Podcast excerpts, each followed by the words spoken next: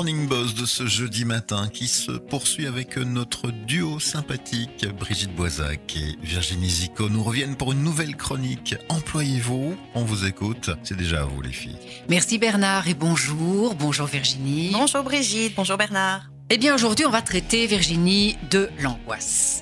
C'est bien ça. Alors l'angoisse on sait que c'est une émotion normale, elle permet quelquefois de s'adapter à une situation parce qu'elle nous rend plus attentifs et aptes à réagir par rapport à notre environnement. Mais c'est une émotion aussi, euh, Virginie, qui peut devenir pathologique, voire maladive. L'anxiété, c'est un état d'hyperactivité qui augmente la performance et rend plus réactif. Et dans le cas de la crise d'angoisse, l'anxiété devenue envahissante n'aide plus à s'adapter à l'état d'excitation. Ça devient même quelquefois impossible à contrôler. Quand on parle d'angoisse, on fait souvent référence à la crise d'angoisse aiguë, très déconcertante, surtout la première fois qu'elle se produit. Et elle est redoutée parce qu'on se dit, bah voilà, si elle revient, comment je vais la gérer? Mais elle n'a aucun risque pour la santé, il faut le savoir. Et surtout, bah, il faut apprendre à la gérer, n'est-ce pas Virginie? Tout à fait. Donc en fait, la crise d'angoisse, elle survient généralement chez des sujets à terrain anxieux, mais elle peut également survenir de façon brutale et sans cause particulière. L'angoisse est associée le plus souvent à la crainte de mourir ou encore la peur de perdre le contrôle, de devenir fou, sans possibilité de se raisonner que dure l'attaque de panique, qui va de quelques minutes à plusieurs heures. Ce trouble est deux à trois fois plus fréquent chez la femme que chez l'homme, et elle débute le plus souvent chez les sujets jeunes, surtout entre 25 et 44 ans. Alors la crise d'angoisse, elle peut être associée à un trouble tel qu'une dépression ou à un autre état anxieux comme une phobie. En outre, tous les produits excitants tels que le café, la cigarette, voire la cocaïne peuvent favoriser l'apparition de troubles anxieux. La crise d'angoisse se caractérise par un début brutal, suivi d'une montée très rapide.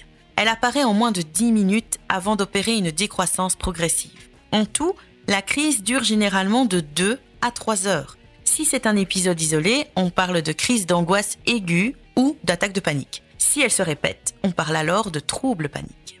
Donc la crise d'angoisse est une forme d'anxiété intense qui se déclare sous forme d'attaque de panique, son autre nom.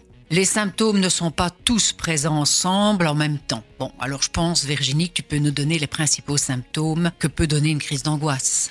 Oui, alors il y a des manifestations physiques, des signes comportementaux et des manifestations cognitives. Alors, d'un point de vue physique, qu'est-ce qu'on ressent? C'est une accélération du rythme cardiaque, une pâleur, des tremblements, des spasmes musculaires, sueurs, frissons, sensations d'étouffement ou d'étranglement, douleurs thoraciques, nausées, vomissements, vertiges, maux de tête, jusqu'à l'impression de faire une crise cardiaque. Au niveau comportemental, mais c'est la prostration ou l'agitation sans but, la déambulation.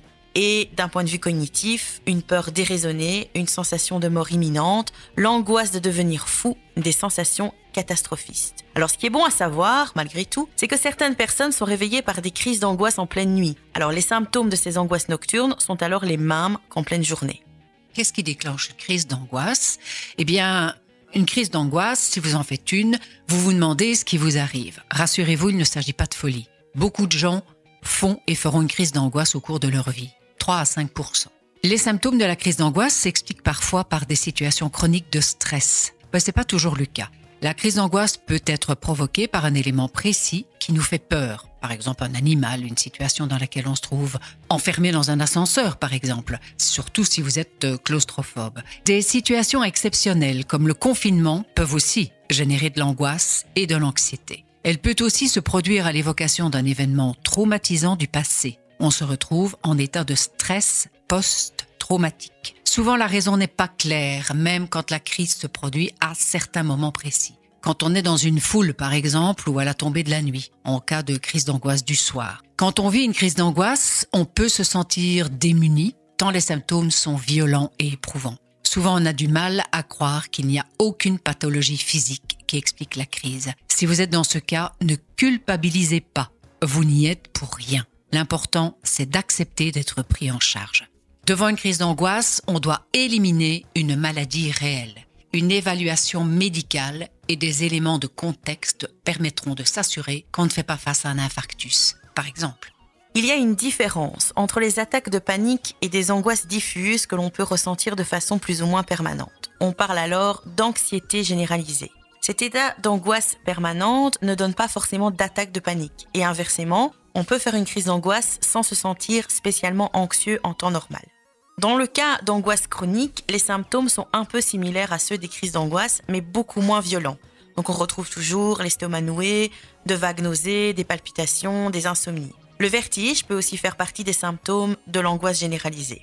Globalement, elle se caractérise par une angoisse permanente avec des symptômes qui empêchent de ressentir du plaisir. Virginie, comment peut-on faire pour arrêter une crise d'angoisse? Alors, si quelqu'un de votre entourage est victime d'attaques de panique, vous pouvez l'aider premièrement en l'éloignant de l'élément qui a provoqué la crise s'il y en a un. Deuxièmement, en lui rappelant que l'origine est psychologique et qu'elle n'est pas en danger. Et enfin, en l'incitant à ralentir sa respiration pour calmer les symptômes de l'angoisse. Quel est le meilleur médicament contre l'anxiété? Le médecin ne prescrit pas systématiquement de médicaments si vous rencontrez les symptômes d'une crise d'angoisse. Et s'il le fait, c'est seulement sur une courte durée. Le traitement des crises d'angoisse et de l'anxiété en général passe par un suivi psychologique et l'utilisation des thérapies comportementales et cognitives. Elles permettent de guérir les craintes liées aux crises d'angoisse, d'en avoir moins peur et de les faire peu à peu disparaître. Et de la crise d'angoisse isolée aux crises fréquentes? Si vous avez eu une crise d'angoisse isolée, il n'y a pas forcément besoin de mettre en place un traitement. Cela arrive à beaucoup de gens et il n'y a pas de conséquences sur la santé. En revanche, après deux crises d'angoisse ou plus, il est important de consulter un médecin. Le risque en effet, c'est qu'apparaisse ce qu'on appelle un trouble panique, avec des crises fréquentes et une anxiété permanente qui retentit sur toute la vie quotidienne. Les crises d'angoisse pourraient alors entraîner des symptômes de dépression ou de l'agoraphobie, qui est la peur des grands espaces. Alors pour terminer, une petite citation. Notre plus grande arme contre le stress est notre capacité à choisir une pensée plutôt qu'une autre. C'est William James qui a dit ça.